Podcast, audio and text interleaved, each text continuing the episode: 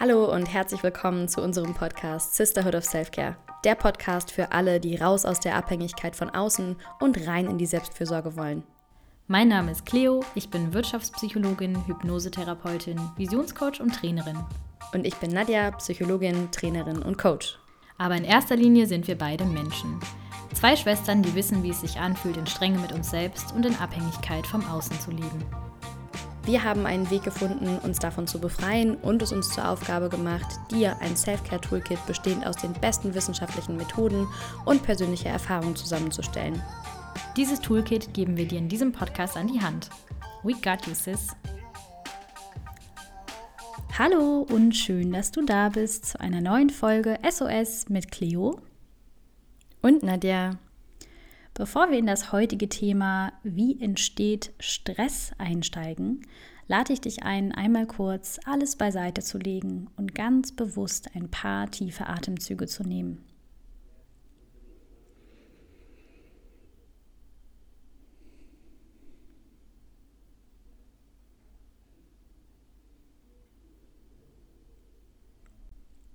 Erlaub dir mal ganz im Hier und Jetzt anzukommen und für einen kurzen Moment nur deinen Atem zu spüren.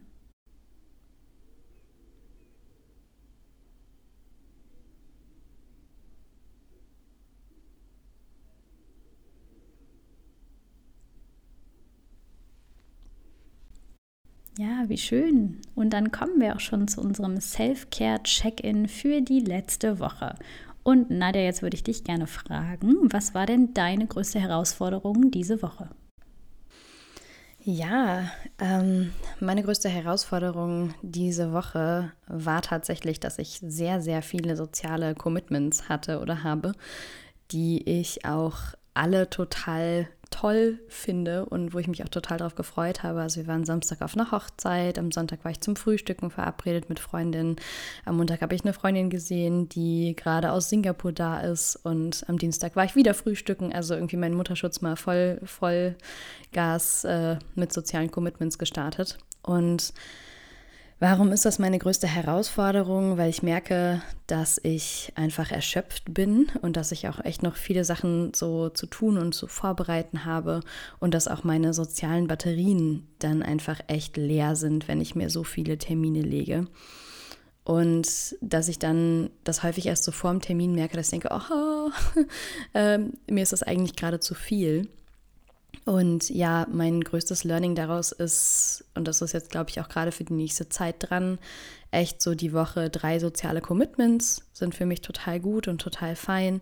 Und alles, was darüber hinausgeht, ist äh, erstmal, fällt erstmal in die Kategorie zu viel. und ähm, das hilft mir so ganz gut beim Planen, einfach zu schauen, was was ist dran und wenn dann jetzt noch eine vierte Sache dazukommen würde, wirklich einmal innezuhalten und zu pausieren und mich zu fragen, ist das gerade liebevoll, ist das gerade förderlich und gut für meine aktuelle Situation. Und ich glaube, da kann das auch mal sein, dass das die Woche vier werden oder vielleicht auch fünf, aber dann habe ich zumindest diese Pause zwischen dem, ja, zwischen dem einfach Ja sagen und dann am Ende raus zu viel Seins. Hm. Wie schön. Ja, und das Schöne ist, wenn es sich gut anfühlt, dann darf es auch mehr sein, ne? Wenn noch mehr reinpasst. Wie schön. Und was würdest du denn sagen, war dein schönstes Erlebnis vergangene Woche? Ja, also mein schönstes Erlebnis, wir waren am Samstag auf einer Hochzeit und äh, da war ein Chor, der in der Kirche gesungen hat und das war einfach so wahnsinnig berührend. Also die haben, glaube ich, fünfstimmig gesungen und das hat mich einfach echt zu Tränen gerührt. Ich habe zwei von diesen Freudentränen, Taschentüchern einfach komplett voll, voll geweint, weil es so, so schön war. Und ja, mich einfach so tief berührt hat. Und ja, das, ich finde immer, wenn ich so berührbar und im Fühlen bin, dann ist das so schön. Genau, das war mhm. mein schönstes Erlebnis die Woche. Wie schön. Und was war deine größte Herausforderung diese Woche?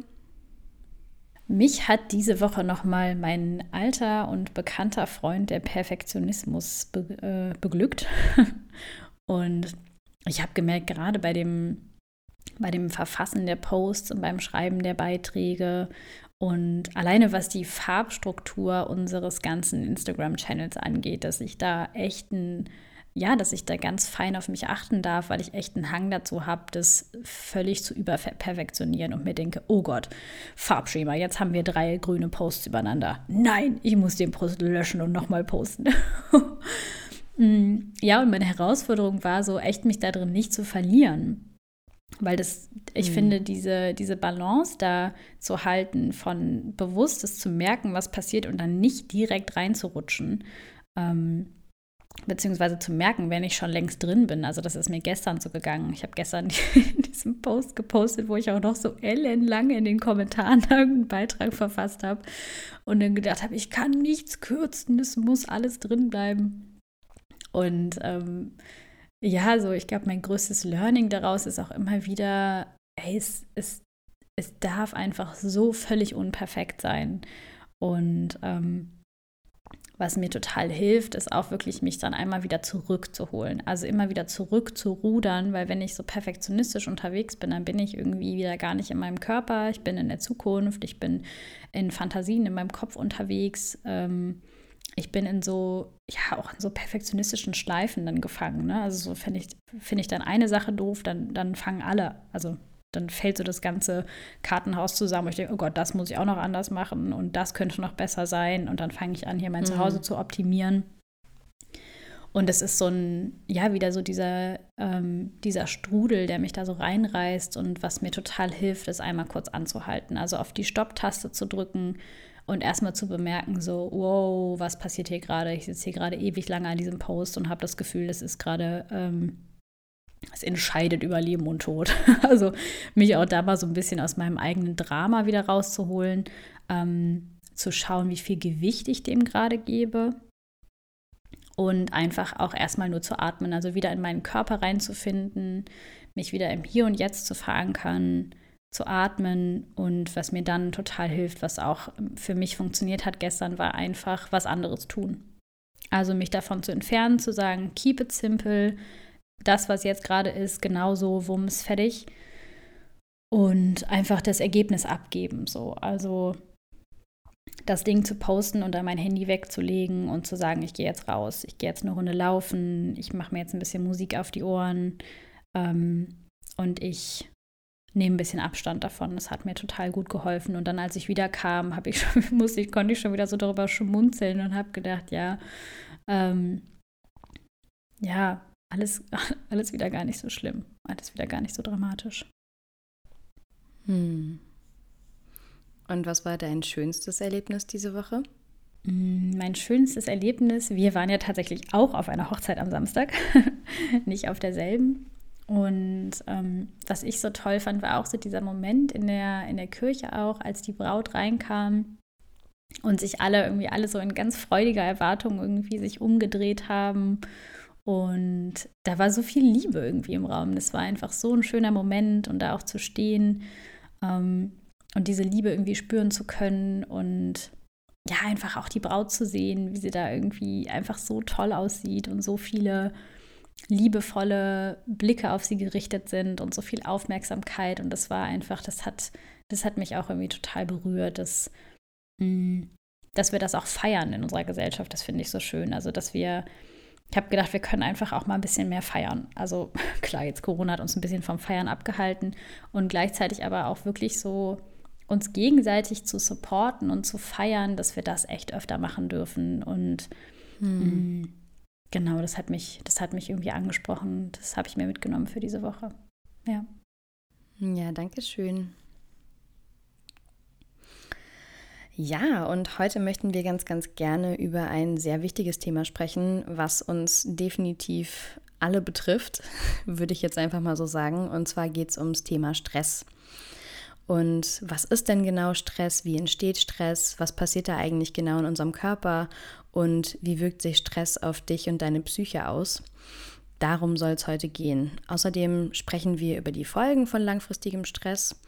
Und dazu haben wir wieder ein tolles wissenschaftliches Modell mitgebracht, was wir dir anhand unserer persönlichen Erfahrung nahebringen möchten. Und ja, die Idee dahinter ist, dass du nicht nur mehr über Stress lernst, sondern auch über dich selbst. Und heute geben wir dir einen kleinen Ausblick, was du konkret tun kannst, wenn du das nächste Mal Stress empfindest. Ist aber auch wirklich nur ein kleiner Ausblick, denn in den kommenden Wochen wollen wir dir eine langfristige wirksame Technik an die Hand geben, die wir selbst für uns und unseren eigenen Stress anwenden und auch in der Arbeit mit KlientInnen viel nutzen. Und wir schauen uns das Thema Glaubenssätze an, was man tun kann, um mit belastenden Glaubenssätzen umzugehen, die vielleicht sogar auch aufzulösen. Und es wird in den nächsten Wochen noch eine Live-Demo und eine Meditation zum Mitmachen geben. Genau. Und falls du jetzt erstmal denkst, Glaubenssatz, habe ich auch noch nicht so ganz verstanden, was das eigentlich genau beinhaltet und bedeutet, das erklären wir dir auch in den nächsten Wochen. Ja, und dann kommen wir auch schon zu unserem heutigen Thema. Was ist denn eigentlich Stress und wie entsteht Stress überhaupt? Also laut den amerikanischen Psychologen Lazarus und Volkmann oder wie wir so schön sagen, Lazarus und Volkmann, ist psychischer Stress eine besondere Beziehung zwischen der Person und der Umwelt, die von der Person als eine Belastung oder Überschreitung ihrer Ressourcen und eine Gefährdung ihres Wohlbefindens eingeschätzt wird. Und vielleicht klingt das für dich jetzt erstmal noch mal ein bisschen kryptisch. Zum Verständnis haben wir dir dafür ein Modell mitgebracht, das genau erklärt, wie Stress entsteht. Und vielleicht kennst du dieses Modell auch aus der Schule.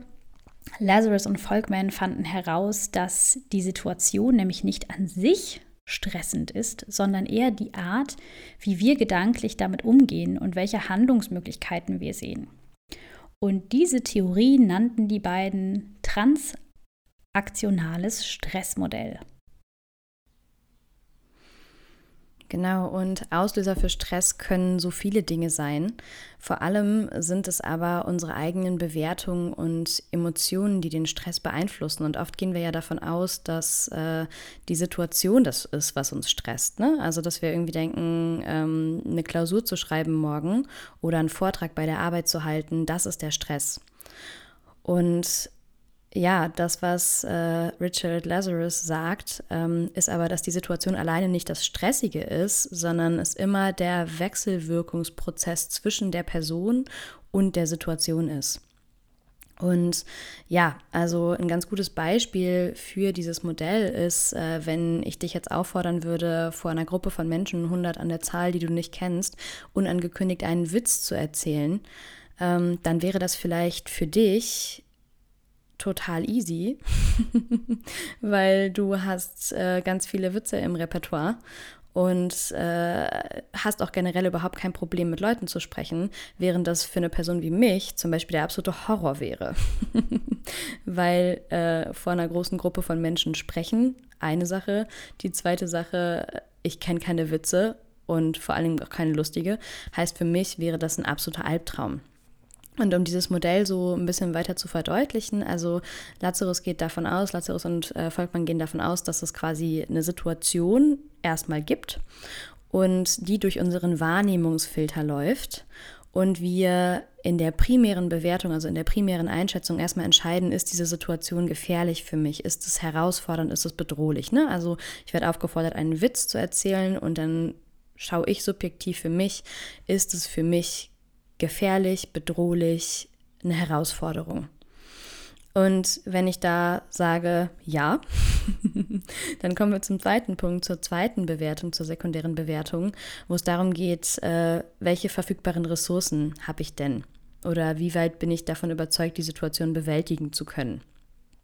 Und da im Beispiel von dem Witz kann es zum Beispiel sein, dass ich sage, yo, ich habe absolut verfügbare Ressourcen, ich bin funny und äh, ich habe auch noch fünf Witze im Repertoire.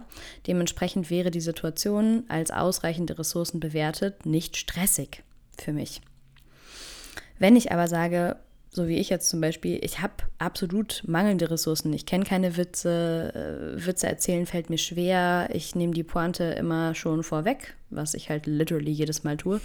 ähm, dann könnte das für mich eine super stressige Situation sein. Und daran sieht man, es geht nicht um die Situation, also die Situation Witz erzählen, ist nicht das in Anführungszeichen stressauslösende Ereignis, sondern der Stress entsteht durch die primäre und die sekundäre Bewertung. Primäre ist, ist das gefährlich? Und zweite ist, habe ich die Bewältigungsstrategien oder die Ressourcen, um damit umzugehen?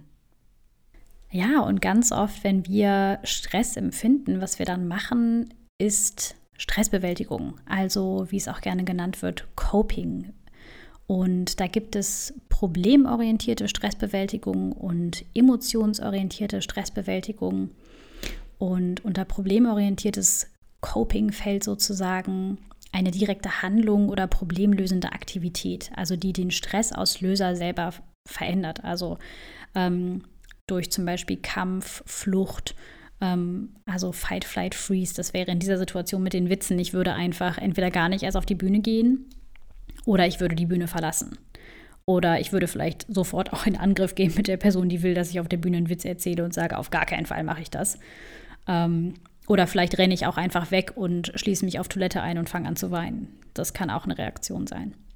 Also wirklich die Situation in dem Sinne, ähm, ja, entweder zu, zu verlassen oder die Situation anders zu verändern. Und das, Emotion, das emotionsorientierte Coping ist sozusagen das eigene Verhalten zu verändern. Also nicht den Stressauslöser, in dem Fall die Situation selber, sondern durch Aktivitäten, die am eigenen Körper ansetzen, ähm, den Stress zu bewältigen. Und das könnte in Form von Entspannungstraining sein, Atemübungen, das kann aber auch in Form von Essen und mich betäuben sein. Also das muss nicht nur Positives sein. Ganz oft ähm, copen wir ja auch durch Dinge, die uns gar nicht so gut tun. Ne? Also mich irgendwie bei, bei Instagram verlieren, Sachen einfach verdrängen und immer weiter in den Hintergrund pushen, mh, mm, mich ablenken durch andere Dinge. Ähm, oder das kann aber auch in Form sein von mir gut zureden. Also mir selber sagen, ey, ist doch gar nicht so schlimm, dass du nicht so viele Witze kennst, ist doch nicht schlimm, dass du jetzt nicht auf der Bühne warst ähm, oder ist doch nicht schlimm, wenn es nicht alle lustig fanden, darum geht es doch gar nicht. Ähm, und das Gleiche kann natürlich auch in die andere Richtung stattfinden. Ne? Also in Form von Negative Self-Talk, mit zu sagen, boah, du schon wieder voll peinlich da oben auf der Bühne. Ähm, genau. Genau, und eine weitere noch ganz coole Sache ist auch an der Stelle beim emotionsorientierten Coping setzt eben auch Coaching und äh, Psychotherapie zum Beispiel an. Ne? Also wie kann ich denn den Bezug zur Situation ändern? Da bin ich wieder in dem Kreis unterwegs, wo, wo, ich, wo ich Handlungsspielraum habe. Und äh, nach dem Coping erfolgt in dem Modell die Neubewertung, also die Neubewertung der Situation. Ne? Wenn ich jetzt zum Beispiel als Kind in der Schule gelernt habe, ich werde einfach drangenommen und ich weiß die Antwort nicht und alle lachen mich aus, dann habe ich vielleicht die Situation Schule neu bewertet oder dieses ich werde drangenommen und kenne die Antwort nicht, ist neu bewertet als total bedrohlich, auch wenn es vielleicht in der ersten Erfahrung gar nicht so bedrohlich war, so verfestigt sich das bei uns immer wieder, was auch zur Konsequenz hat, dass wir ja, dass bestimmte Sachen für uns ganz, ganz groß sind, während sie für andere klein sind. Das passiert durch diesen stetig, das stetige Durchlaufen, indem wir immer wieder dann auch so eine Erfahrung machen. Ne? Also vielleicht, wenn ich einmal in der Schule drangenommen wurde und ich wusste die Antwort nicht und ich bin rot angelaufen, dann ist mein Coping, dass ich mich vielleicht gar nicht mehr melde oder vielleicht für andere Leute ist, dass sie sich ständig melden, sodass sie bloß nicht drangenommen werden, wenn sie was nicht wissen. Ähm, das ist von Person zu Person sehr unterschiedlich, aber diese Neubewertung der Situation, eine Situation, die vielleicht ursprünglich gar nicht bedrohlich war, kann durch ein Erleben dann auf einmal zu etwas Größerem werden, als sie vielleicht äh, ja, anfänglich war. Ansprünglich ist auch schön. ja, und wir haben euch auch ein, ein, zwei persönliche Beispiele mitgebracht, um einmal anhand derer mit euch dieses, dieses Modell zu durchlaufen.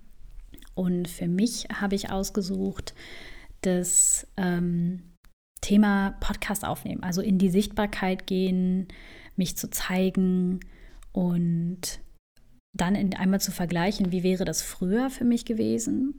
Also früher meine primäre Bewertung in alleine schon bei der Vorstellung, mich hinzusetzen, einen Podcast aufzunehmen und den zu schalten, sodass den jeder hören kann, wäre für mich super bedrohlich gewesen. Also total. Die Vorstellung, oh Gott, dann kann, dann kann Kritik kommen, dann kann das kommen. Ich, ich zeige mich öffentlich, ähm, ich mache mich angreifbar. ich zeige mich verletzlich, super, super bedrohlich. Und meine sekundäre Bewertung, also was meine, meine verfügbaren Ressourcen angeht, die waren zu dem Zeitpunkt auch nicht so groß. Also das, was ich vor ein paar Jahren noch über mich selber gedacht habe, von ich kann das nicht, ich bin noch nicht gut genug, ähm, ich habe gar nicht so viel zu sagen, alle anderen können das besser als ich, ich weiß noch nicht genug, ich muss besser sein. Also so dieses ganze Programm, auf dem ich da gedanklich wieder gefahren bin, ähm, hat halt meine Ressourcen relativ klein gehalten, um mit dieser Bedrohung umzugehen. Ähm, was dazu geführt hat, dass mir alleine schon die Vorstellung, das zu tun, so viel Stress bereitet hat. Und ja, wie bin ich damals mit dem Stress umgegangen? Was waren meine Stressbewältigungen? Die waren in allererster Linie äh, Essen. Also irgendwie mich, mich irgendwie betäuben, irgendwelche Substanzen im Außen konsumieren und aber auch ganz, ganz doll einfach verdrängen.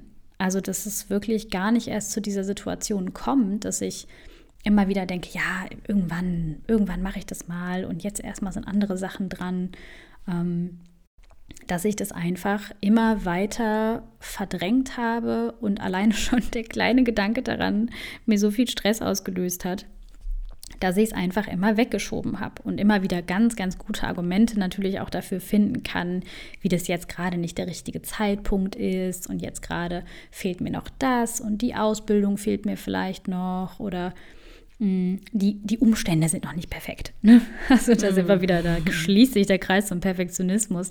Also ähm, ja, Bewältigung, einfach mich nicht damit auseinanderzusetzen.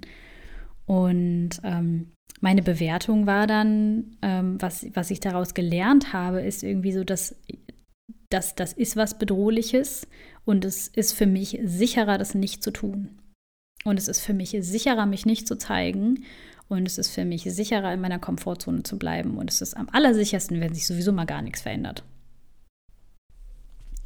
Und das Schöne ist, wenn ich das heute nochmal durchlaufen würde, dieses gleiche Modell, äh, kann, ich, kann ich so sehen. Offensichtlich sitze ich ja heute hier und nehme diese Podcast-Folge auf. Mhm weil meine primäre Bewertung ganz anders ist. Also die Interpretation dieser Situation, hier zu sitzen und zu sprechen, ist für mich nicht mehr so bedrohlich. Das ähm, es gibt so einen kleinen Moment, wo es für mich nochmal aufregend ist und wo ich denke, uh, exciting. Ähm, und ich kriege aber keine, ich kriege keine schwitzigen Hände, wenn ich hier sitze und denke mir jetzt, oh Gott, uh, I think I'm gonna die.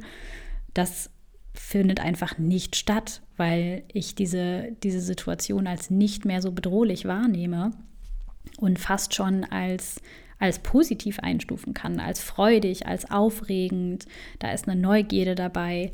Ähm, also da ist schon eine völlig andere Bewertung. Und dann vor allem, wenn es zur sekundären Bewertung kommt, wie sehen meine inneren Ressourcen heute aus, ähm, beziehungsweise meine verfügbaren Ressourcen, um mit dieser Situation umzugehen, ja, völlig anders.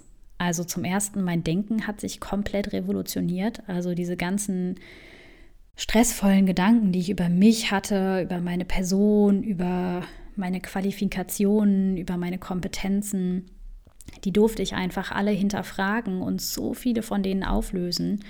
Und ja, heute weiß ich einfach, dass ich, dass ich gut bin in dem, was ich mache, dass ich ähm, ja einfach auch weiß, wovon ich spreche und dass mir das auch Freude macht, das rauszutragen in die Welt.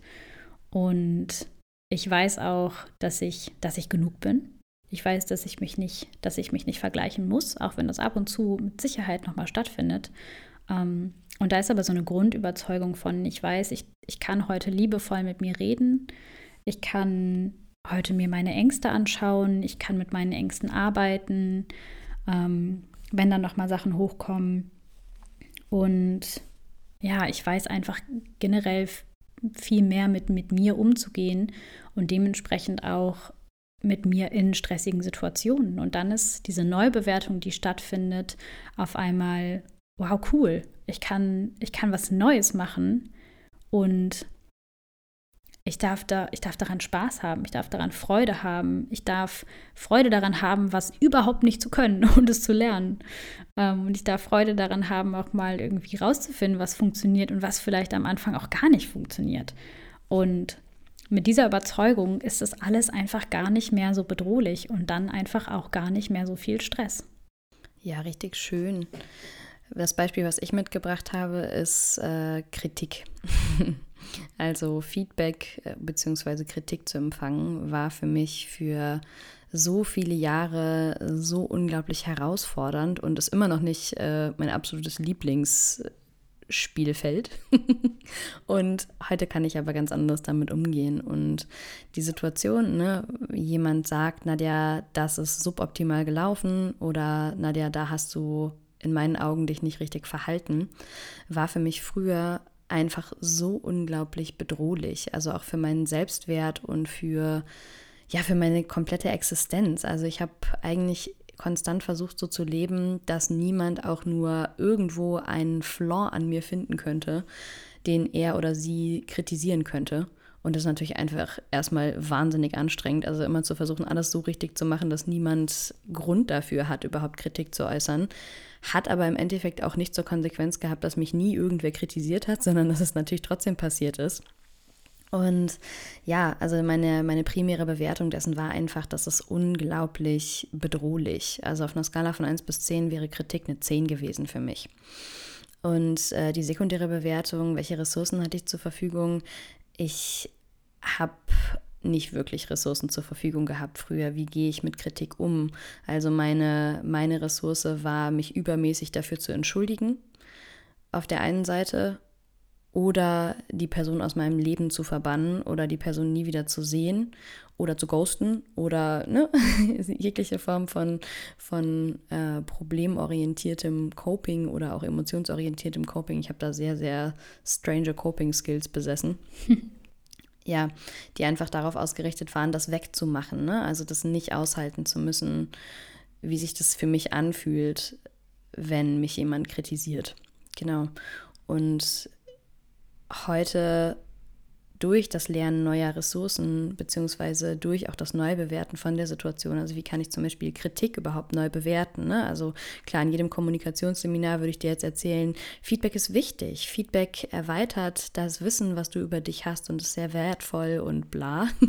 Aber solange ich diese ganzen Überzeugungen von Kritik ist bedrohlich, beziehungsweise äh, Kritik stellt meinen Wert auch in Frage, ne? nicht hinterfragt hatte, war das für mich klar irgendwie kognitiv verständlich, aber hat mich emotional einfach immer noch wahnsinnig fertig gemacht. Und ja, heute Ressourcen zur Verfügung zu haben, Kritik überhaupt erstmal zu hören und zu gucken, hat die Person eventuell vielleicht sogar recht mit dem, was sie sagt. Und auch Kommunikationsstrategien in der Hand zu haben, wie ich auf Feedback reagiere, sodass eben nicht das Erste, was ausgelöst wird, Fight or Flight ist, sondern dass ich in der Situation auch bleiben kann und mich mit der Situation auseinandersetzen ne? und auch der Person mir gegenüber, die ja offensichtlich einen begründeten, einen begründeten Grund, ja, aber die offensichtlich Grund hat, mir dieses Feedback oder diese Kritik auch entgegenzubringen. Genau. Und das hat sich für mich einfach verändern dürfen und ja, wie gesagt, ist immer noch nicht mein absolutes Lieblingsding, aber heute kann ich Gott sei Dank drüber lächeln und einfach bemerken, dass so dieser Anteil in mir, der das einfach als wahnsinnig gefährlich und bedrohlich klassifiziert, immer noch zum Teil auch da ist und dass es aber heute auch schon einen anderen Anteil gibt, der damit ganz gut umgehen kann. Ja, und das ist eine wunderbare Überleitung zu unserer nächsten Frage, was passiert denn eigentlich im Körper bei Stress und warum nehmen wir diese ganzen Dinge oft als so unglaublich bedrohlich wahr? Und die Bewertung einer Situation als Bedrohung erfolgt in der Amygdala. Und die Amygdala ist Teil des Reptiliengehirns, also dem ältesten Teil unseres Gehirns.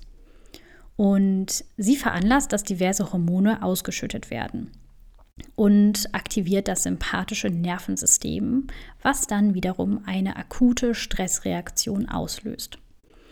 Und das bereitet sozusagen deinen Körper darauf vor, also diese, diese Hormonausschüttung, die Vorbereitung auf die Stressreaktion, zu kämpfen oder zu fliehen. Also, das habt ihr bestimmt schon öfter gehört, diese Fight, Flight und Freeze Response, die wir ja auch eben hatten bei der äh, problemorientierten Stressbewältigung.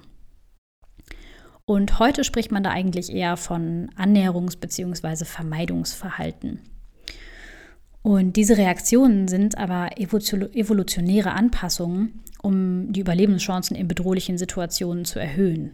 Und also rein evolutionsbiologisch macht es ja total Sinn, wenn du dir vorstellst, du musst jetzt irgendwie äh, vor, vor vielen Jahren vor einem Tiger weglaufen. Da gab es einfach noch ganz andere Bedrohungen in unserer Umgebung. Und da war das total sinnvoll, dass der Körper und ähm, die ganzen, die ganzen Systeme in unserem Körper so reagieren, dass wirklich alles mobilisiert wird, damit wir jetzt entweder uns totstellen können oder einfach aber mal die Beine in die Hand nehmen und wegrennen. Und ähm, ja, im Heute haben wir den Tiger, viele, viele von uns haben, haben den Tiger eigentlich nicht mehr. Ich bin, bin, ja, ich glaube, es gibt bestimmt eine arme Socke, die irgendwie heute auch noch von dem Tiger verfolgt wird. Und ja, bei uns hier in, in unserer westlichen Welt ist es einfach faktisch, gibt es diesen Tiger nicht mehr, vor dem wir weglaufen müssen. Und vielleicht ist es nur eine Hausarbeit, die wir vielleicht schreiben müssen. Oder vielleicht ist es auch nur Kritik, die wir bekommen. Und das Stresslevel und die körperliche Reaktion ist aber oft dieselbe. Und da kannst du dir ja selber vorstellen, wie anstrengend das sowohl für dich, aber auch für deinen Körper und deine Psyche sein kann. Und ja, das äh, besonders Problematische ist halt super oft, dass wir gar nicht bemerken, ähm, welche Situationen uns eigentlich in, in so einen krassen Stress versetzen. Also, dass wir uns äh, auf einmal voll darin wiederfinden und Körper und Geist sind irgendwie in Alarmbereitschaft, ohne dass wir überhaupt die Ursache dafür kennen und das aushebeln können oder dass wir uns überhaupt bewusst sind, so, oh krass, was, was nehme ich denn eigentlich gerade als so bedrohlich überhaupt wahr und mir mal bewusst zu sein, so, äh, werde ich gerade von einem Tiger verfolgt oder muss ich wirklich gerade hier mich einfach nur hinsetzen und ein 2000 Wort Paper schreiben? Ähm, ja, und ganz oft können wir das überhaupt nicht mehr differenzieren. Ja, und was du auch gerade gesagt hast, ne, dass das Stresslevel und die körperliche Reaktion häufig dieselbe ist, ob ich jetzt vom Tiger verfolgt werde oder ob ich eine Hausarbeit schreibe. Und das hat eben auch zur Konsequenz, dass dauerhafte Anspannung in unserem Körper teilweise besteht und das echt krasse Folgen haben kann. Und die Folgen von Stress werden in so zwei Kategorien eingeteilt. Das eine ist Distress und das andere ist Eustress. Und Distress sind quasi die negativen Folgen von Stress und dauerhaft anhaltendem Stress. Und das sind zum Beispiel Herz-Kreislauf-Erkrankungen, Diabetes, Depression und Burnout, Hautausschläge, erhöhte Leberwerte, Magen-Darm-Erkrankungen, Verspannungen, Schlafstörungen, Essstörungen sind auch ganz weit vorne. Dann Konzentrationsprobleme beziehungsweise auch andere Abhängigkeiten. Und deswegen, um nochmal so die Brücke zurückzubauen, auch zu unserem Motto, deswegen ist uns das auch mega wichtig, dass wir uns mit Stress beschäftigen, weil es einfach auch die Abhängigkeit vom Außen nochmal bedingt, beziehungsweise auch die Konsequenz ähm, beziehungsweise eine Coping-Strategie für den Stress ist eben auch die Abhängigkeit vom Außen. Ja. Genau. Und ich kenne das selber total gut. Also äh, ich habe das, hab das ganz oft, wenn ich wirklich zu viel Stress habe und vor allem hatte in der Vergangenheit, dass ich das sofort körperlich gemerkt habe. Also ähm, wie oft dann wirklich mein, mein Körper einfach gesagt hat, so, boah, nee, ich, ich mache jetzt nicht mehr weiter, so du legst jetzt, du legst dich jetzt einfach wirklich ins Bett oder so. Ich habe das auch ganz oft gehabt in Form von so Bauchschmerzen einfach, ne? Also wenn mich irgendwas gestresst hat, habe ich immer sofort Bauchschmerzen bekommen. Für die andere sind es vielleicht die Kopfschmerzen. Ähm, und so zieht sich das manchmal so beständig, so das ist so ein beständiger Begleiter, ne? Irgendwie, ja, ich habe immer relativ oft Kopfweh oder ich habe, also so ganz oft viele von diesen körperlichen Beschwerden, die wir gar nicht in äh, in direktem Zusammenhang manchmal mit Stress setzen, was aber einfach, ähm, was aber einfach da so im Hintergrund läuft, ne? dass das wirklich einfach Stress ist. Und wie oft gibt es auch diese Situation von, ähm, jemand ist in Daueranspannung und fährt dann in Urlaub und dann zack, sofort krank. Ähm, weil der Körper halt zum ersten Mal irgendwie nicht mehr so, so hochtourig fährt und diese ganzen, ganzen Hormone nicht mehr da sind, die immer noch sagen, wir müssen aber jetzt hier noch durchballern ähm, und dann das erste Mal irgendwie so der Kreislauf runterfährt und es einfach, ja, crasht, ne? Und dann ganz viele einfach, kenne das selber so gut, ich habe das auch irgendwie gefühlt in meinem Urlaub krank gewesen. Ähm, ja, einfach auch so ganz wichtig, dass dafür so ein Bewusstsein zu bekommen, dass das wirklich einfach so wichtig ist, ähm, mich mit meinem eigenen Stress auseinanderzusetzen, um halt wirklich diese, diese Dinge zu vermeiden und gut für meinen Körper zu sorgen. Ja, und dass das auch einfach nicht normal ist, ne? Also so dieser Hormoncocktail, der da ausgeschüttet wird, ist halt für Notsituationen konzipiert. Und viele von uns äh, laufen, glaube ich, oder fahren mit diesem Hormoncocktail so durch den Alltag und sind einfach mittlerweile an dem Punkt, dass sie denken, das ist normal. Also es ist normal, dass, äh, ja, so wenn ich irgendwie gerade auch so meinen Papa frage, ne, na, wie geht's dir an einem Montag, dann sagt er halt, ja, es ist Montag. Das ist ja, es ist unser Konsens gesellschaftlich, dass Montag gleich stressig ist und einfach so diese, diese Tür zu öffnen, das muss aber nicht so sein. Also Arbeit ist nicht zwangsläufig stressig oder nur gut, wenn sie stressig ist oder ich mache nur genug, wenn ich eigentlich nicht hinterherkomme. Also ich mache nur genug, wenn es eigentlich zu viel ist. So, das waren auch so Überzeugungen, die ich lange hatte. Und ja, dieser Hormoncocktail von Stress kann auch ordentlich high machen. Ne? Also auf Stress kann ich auch, ja, kann ich eben auch sehr, sehr leistungsfähig sein und werden. Aber die Frage ist halt die, boah, was, was hat das vielleicht auch für Konsequenzen, sowohl auf körperlicher als auch auf psychischer Ebene? Ja. Ja, ich finde das immer so schön, so ein bisschen wie beim Kater. Ich leihe mir, leih mir so die Energie von morgen, die ich dann einfach irgendwann nicht mehr habe. Also irgendwann kommt dann mal morgen und dann habe ich faktisch einfach keine Energie mehr. Und dann, ja, geht es halt auch einfach rapide runter. Ne? Und das geht dann einfach auch relativ schnell. Ja, und da kommen wir auch schon so zu dem Thema Eustress, also diese positive Effekte von Stress. Ähm, und positiver Stress, beziehungsweise der, der Grad zwischen positivem Stress und Distress ist einfach sehr, sehr schmal. Und positiver Stress ist vor allem einfach eine kurzfristige Sache. Das ist ganz, ganz wichtig.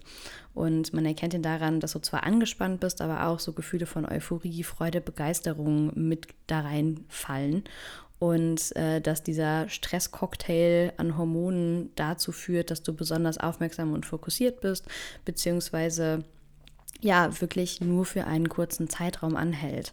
Und ich glaube, das ist das, wo häufig Eustress in Distress kippt, ist, dass wir viele Situationen ja nicht nur kurz erleben, also so eine Prüfungssituation zum Beispiel, ne, das kann so ein richtiger Eustress-Moment sein von, wow, ich gehe da rein und mein Adrenalin oder beziehungsweise so der Hormoncocktail fördert vielleicht sogar meine Leistungsfähigkeit.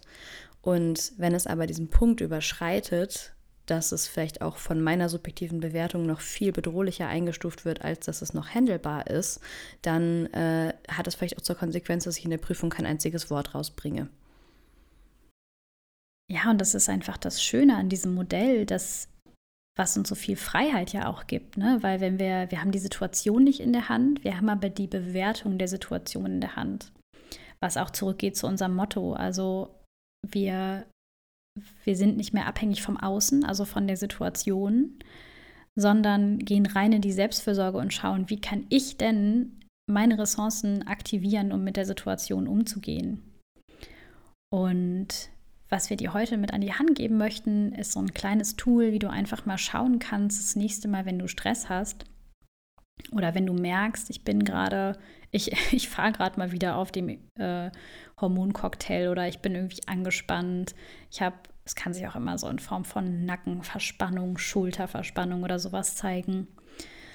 Ja, oder mir macht irgendwas Angst. Ne? Das finde ich jetzt auch immer so ein ganz gutes Beispiel. Ich hätte das früher nicht als Stress bezeichnet, aber ich merke, mir macht eine Situation, die in der kommenden Woche ansteht, irgendwie wahnsinnig Angst. Das ist auch eine Form von Stress. Ja, ja, das stimmt. Und das, das kann ja so, so vielseitig sein, was mir Stress macht. Ne? Also das kann mein Aussehen sein, was mir, was mir Stress macht. Also immer, für mich ist es auch so immer, wenn ich in irgendeinem Unbehagen bin. Also wenn, wenn, wenn ich in irgendeiner Dissonanz bin und sich das nicht für mich gut anfühlt, dann habe ich in meinem Erleben Stress. So. Und es stimmt, das kann sich auf ganz viele verschiedene Art und Weisen zeigen. Ne? So Angst, ähm, Konflikte mit Menschen, also einfach auch ein, eine Auseinandersetzung mit meinem Partner oder bei der Arbeit oder eine Situation mit einer Freundin. So, das Stress ist nicht nur ja, eben auf Situationen bezogen, wo der Tiger da ist, sondern wir haben so viele Alltagssituationen, wo wir vielleicht das Wort Stress gar nicht nutzen würden, die aber für uns total stressig sind. Ja, oder Zeitstress. Den kenne ich mm. gut. ähm, ja, und was du machen kannst, wenn du dich das nächste Mal in so einer Situation wiederfindest, einfach mal schauen, anhand dieses Modells, was wir dir ja gerade erklärt haben, mal zu gucken, für wie bedrohlich schätze ich denn die Situation jetzt gerade ein. Also wirklich einmal auf diesen Stopp-Knopf zu drücken, wenn dir das möglich ist in der Situation und mal zu gucken, ich merke, irgendwas stimmt gerade nicht. Ich habe Angst, ich bin angespannt, ich bin verunsichert. Was ist gerade los? Also was ist die Situation im Außen und dem einfach mal einen Namen zu geben. Also als Beispiel wäre das, ähm, ja, bleiben wir mal bei der Hausarbeit. Also ich, Situation ist, ich sitze am Schreibtisch und muss morgen diese Hausarbeit abgeben. Und mich dann mal zu fragen, für wie bedrohlich schätze ich die Situation gerade ein.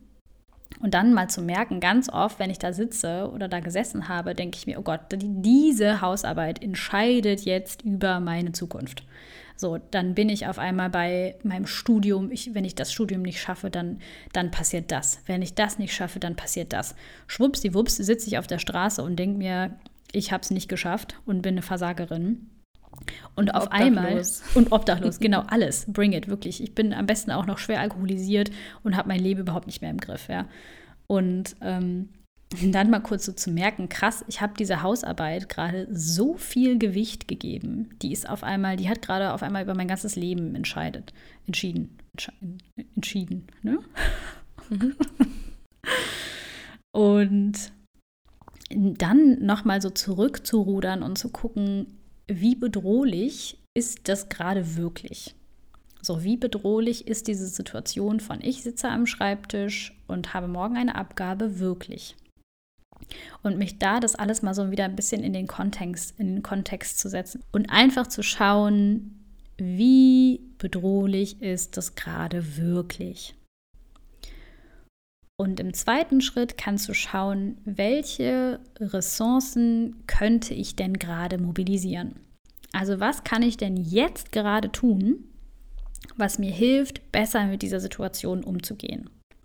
Und natürlich auch, was kann ich Gesundes tun, um mit der Situation umzugehen. Also das, was wir ja immer schon gut kennen, ist irgendwie Prokrastination. Ich mache Netflix an, ich rufe eine Freundin an, ich fange auf einmal an zu putzen, ähm, ich mache dies und jenes und äh, im, im, ja, Best Case habe ich vielleicht irgendwie, da mache ich noch zehn Sachen gleichzeitig. Und auf gesunde Art und Weise zu schauen, wie kann ich jetzt gerade gut damit umgehen? Also kann ich kurz einmal ein- und ausatmen? Kann ich mein Nervensystem ein bisschen beruhigen? Was ganz oft ja schon diesen, diesen Hormoncocktail einfach ein bisschen runterfährt. Also einfach nur, selbst wenn es nur zwei Minuten sind, mich hinzusetzen und einmal kurz zu atmen und mich so ein bisschen aus dieser Tiger-Situation rauszuholen. Weil wenn ich in Fight, Flight, Freeze bin, schreibe ich auch nicht besonders gute Hausarbeiten. Also ähm, da kommt selten was Gutes bei rum, wenn ich, in, wenn ich wirklich so hochtourig stressig unterwegs bin. Also mich wieder alles, was mich beruhigt und mich runterholt. Es kann sein, ein bisschen Musik anmachen, das kann eine kleine Yoga-Übung sein. Oder auch einfach mich kurz mit was anderem beschäftigen, was sich für mich gut anfühlt. Also jetzt nicht im Sinne von, okay, ich darf doch jetzt noch eine Runde prokrastinieren, sondern einfach gucken, ähm, meine Hand aufs Herz legen und mir kurz sagen, so, ey, you got this, girl. Du hast schon fünf Hausarbeiten geschrieben. Du kannst das, du rockst. Es ist überhaupt nicht schlimm, wenn die keine 1-0 wird. Alles ist gut. Und natürlich, das ist so ein bisschen der, der Quick Fix für die Situation. Und langfristig glauben wir, ist es unglaublich wichtig, gerade was so Thema Ressourcen angeht, einfach mit deinen Glaubenssätzen zu arbeiten und dir die anzuschauen. Also zu gucken, was sind so meine inneren Überzeugungen, die mir, die in mir Stress auslösen. Also Beispiel Hausarbeit, ich kann das nicht ich bin nicht gut genug. Ich weiß nicht, was ich schreiben soll. Ich muss das jetzt gut machen. Ich muss fleißig sein oder ich muss mich mehr anstrengen. Und das sind auch alles so Überzeugungen. Wenn ich das von mir glaube, dann habe ich wenig liebevolle Ressourcen, um mit der Situation auf gesunde Art und Weise umzugehen.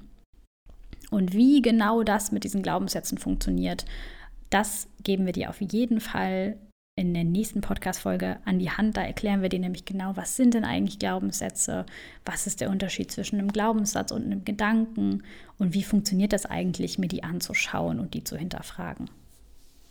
Darauf kannst du dich schon mal freuen. genau.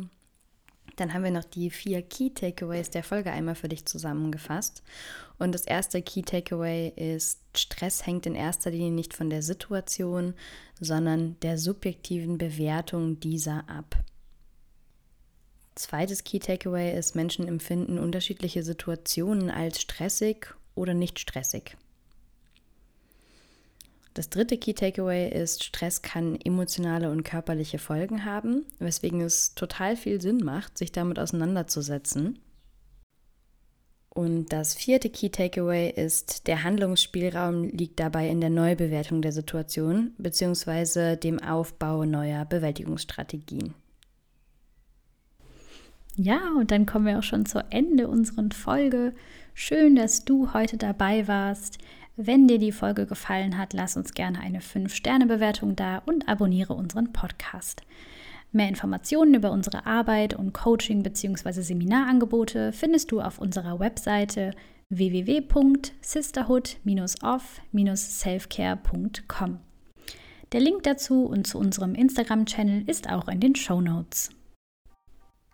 Und für diese Woche möchten wir dir noch ein kleines Self-Care-Statement mit auf den Weg geben, das dich begleitet. Ich habe alles in mir, was ich brauche, um mit dieser Situation umzugehen. In diesem Sinne, take care, sis, and you got this. Whatever it is.